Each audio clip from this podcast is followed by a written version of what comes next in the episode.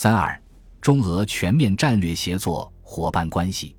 十八大以来，中俄全面战略协作伙伴关系不断向前迈进，两国在经贸、安全、人文等多领域日渐深化的合作，以及双方在一系列国际和地区重大问题上相互协调与支持，共同推动构建新型国际关系和更加公平合理的国际新秩序的努力，使得中俄关系成为新型大国关系的典范。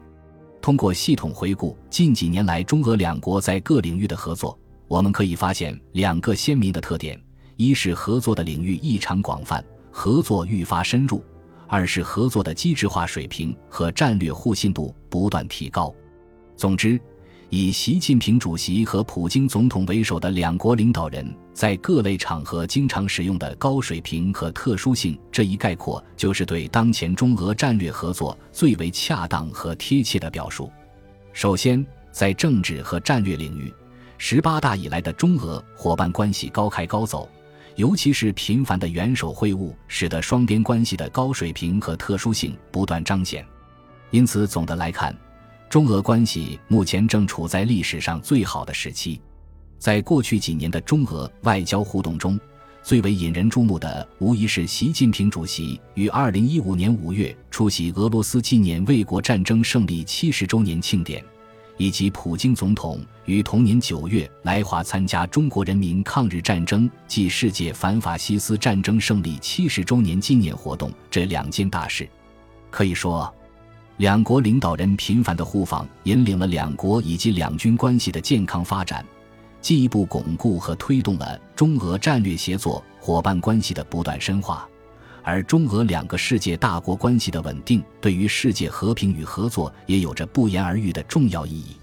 基于此，如果对十八大以来中俄政治战略关系的发展做一概括的话，那就是双方的关系，无论是在战略高度。合作深度上，还是在合作广度上，都实现了进一步发展和延伸。中俄全面战略协作伙伴关系的基础不断得到夯实。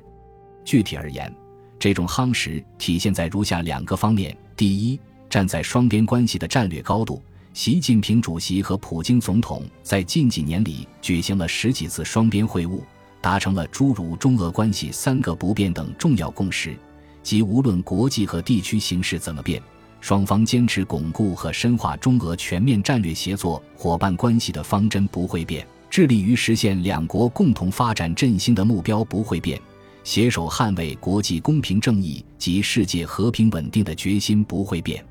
在上述重要共识的引领下，中俄全面战略协作伙伴关系的推进具有了明确的发展方向。第二，从双边战略合作的深度讲。中俄两国领导人在莫斯科和北京的会晤达成了许多具体共识，强调扩大相互开放、深化利益交融，取得了不少务实性的成果，特别是在经贸等重点领域取得了新的进展，一些具有重要意义的项目和领域取得突破。仅2015年9月，在北京，双方就广泛签署了涉及外交、基础设施、地方、海关、经济、能源、投资。金融、贸易、电力、交通、网络、汽车等领域的二十余项合作协议。此外，两国还不断挖掘各自的潜力和优势，扩大了在能源、农业、高铁、航空、航天、金融投资、基础设施建设、远东开发等方面的合作。其次，在安全领域，十八大以来，中俄两国的安全合作水平不断提高，领域越来越广。例如，双方的合作既涵盖了军事技术、军事产品、联合军事演习等传统安全领域，也囊括了反恐、网络安全及能源安全等非传统安全领域。就军事技术和军事产品而言，随着合作的不断深化，中俄目前已经进入了互补式合作的阶段，即中国不仅从俄罗斯进口军事技术和产品，也向后者出口大量军品。如无人机、微电子元器件等。此外，双方还于二零一四年九月初确定在对方境内互设三个导航卫星地面控制站，从而确保两国定位导航的安全性。就举行联合军事演习而言，中俄两国在近年来成功举行了多次海上联合演习，从而极大地提升了双方军事安全合作的水平。在二零一五年五月，习近平主席访俄期间，中航工业与俄直升机公司共同签署了先进重型直升机项目合作框架协议，同时就中俄联合研制飞机发动机、俄对华供应 S 四百防空系统等进行了商讨。随后，中央军委副主席许其亮也成功访俄，取得了一系列重要成果。此外，中俄两军还分别在地中海和日本海举行了海上联合2015两场大规模军事演习。中国海、陆、空三军官兵赴俄参加了国际军事比赛，全部十二个项目。中国军队还在莫斯科举办了中国军事文化周活动，增进了两军之间的交流与合作。俄军作为外方代表，参加了中国人民抗日战争暨世界反法西斯战争胜利七十周年的阅兵活动。成为中俄安全关系不断深化的生动写照。就非传统安全领域的合作而言，第一，中俄在执法安全合作、共同打击三股势力方面成效显著。二零一四年六月，习近平主席在会见俄罗斯联邦安全会议秘书帕特鲁舍夫时，再次强调了中俄共同打击三股势力对于维护地区和平稳定的关键作用。而俄方也表示愿意进一步通过类似的合作，全面提升中俄战略合作的水平。第二，在网络安全方面，中俄第二轮信息安全问题磋商于二零一四年十月十五日至十六日在莫斯科举行。俄罗斯代表团由俄罗斯总统信息安全领域国际合作问题特别代表安德烈克鲁茨基赫率领。中国代表团由中国外交部网络安全事务协调员傅聪带队，在此次磋商中，双方证实将准备联合打击利用通信技术干涉国家内部事务、破坏国家主权、扰乱公共秩序和以其他恐怖主义活动和犯罪为目的的行为。第三，在能源安全方面，中俄于二零一四年五月二十一日正式签署中俄东线供气购销合同。结束了始于2004年的中俄天然气马拉松式谈判。根据双方商定，从2018年起，俄罗斯开始通过中俄天然气管道东线向中国供气，输气量逐年增长，最终达到每年380亿立方米，累计30年，总价值4000亿美元。通过以上分析，不难看出。中俄在安全领域的全方位合作，对于双方而言都具有重大的现实战略意义。例如，军事、网络及反恐方面的合作有利于维护双方的国家安全，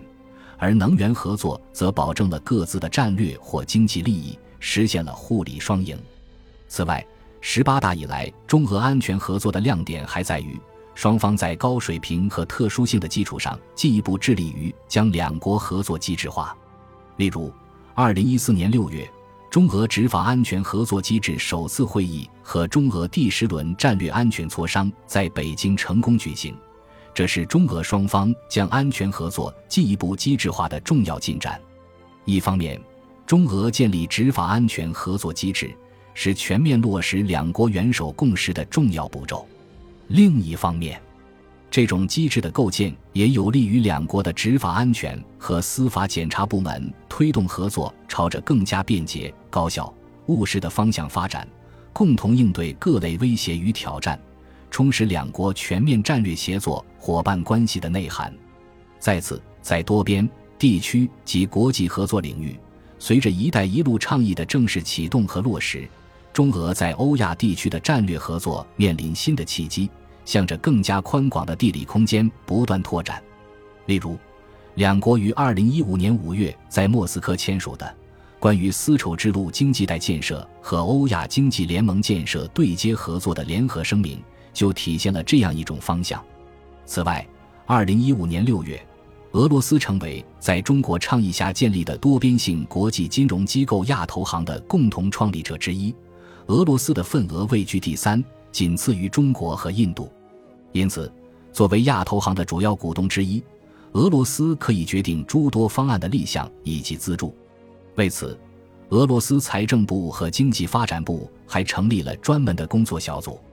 在多边性国际组织与合作框架内，中俄两国还就一系列重大国际问题彼此呼应，加强在上合组织、金砖国家、二十国集团等多边框架内的战略合作，维护正确的历史观，促进国际秩序朝着更加公正、合理的方向发展。所有这些事实表明，中俄合作已经远远超出了双边的范畴。例如，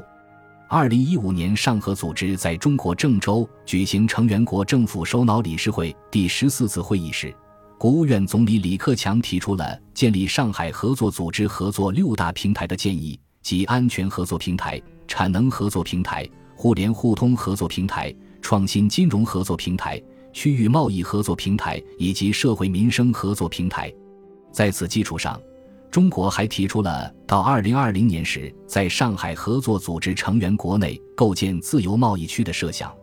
这就进一步扩展了中俄在这一重要多边性国际组织中的全方位战略合作空间。对此，俄罗斯总理梅德韦杰夫表示，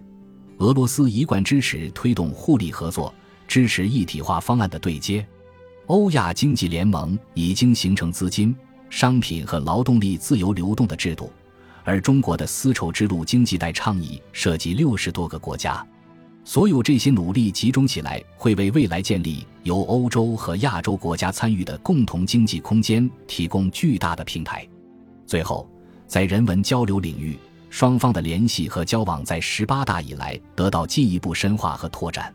在二零一五年五月发布的《中华人民共和国和俄罗斯联邦关于深化全面战略协作伙伴关系》。倡导合作共赢的联合声明中，双方指出，巩固和深化中俄人文合作成果，继续举办中俄青年友好交流年框架内的各项活动，扩大两国青年的交流规模，开始筹办中俄媒体交流年等，被列为优先任务。对此，中国驻俄大使李辉在接受采访时强调，要在中俄双边关系上，在上合组织框架内继续丰富合作形式。提升成员国之间的人文合作成果。近年来，中国和俄罗斯成功举办了中国俄罗斯年和俄罗斯中国年、汉语和俄语年、旅游年以及青年友好交流年，并在此期间举办了各种具体活动，如文化节、艺术节、音乐节、演讲、展览会、记者招待会和文学讲座，吸引了两国民众的普遍关注和积极参与。通过梳理中俄两国自十八大以来在各个领域，尤其是政治安全方面的高水平合作，我们可以发现，在近年来，由于国际和国内经济环境不稳定以及不确定因素持续增多，所以中国和俄罗斯的发展都开始遇到一些具体的现实问题的背景下，两国领导人都十分敏锐地认识到，加强合作、和衷共济才是应对各种挑战。实现民族复兴伟大梦想的必由之路，正如习近平主席在二零一五年五月访俄前夕在《俄罗斯报》上发表的署名文章所强调的“和则强，孤则弱，合作共赢”应该成为各国处理国际事务的基本政策取向。两国共同打造互利共赢的命运共同体，对维护地区稳定和促进跨国合作。构建以合作共赢为核心的新型国际关系，具有示范和引领作用。总之，十八大以来的中俄合作在实践中取得了非常丰硕的成果，从而进一步强化了两国的友好关系，提升了双方的战略互信度，从而使得新型大国关系的理念不断落向实处，并持续向纵深发展。中俄关系的生动案例及其提供的示范效应，充分表明不冲突。不对抗、相互尊重、合作共赢的新型大国关系，是当今主要大国间发展双边关系的最佳路径。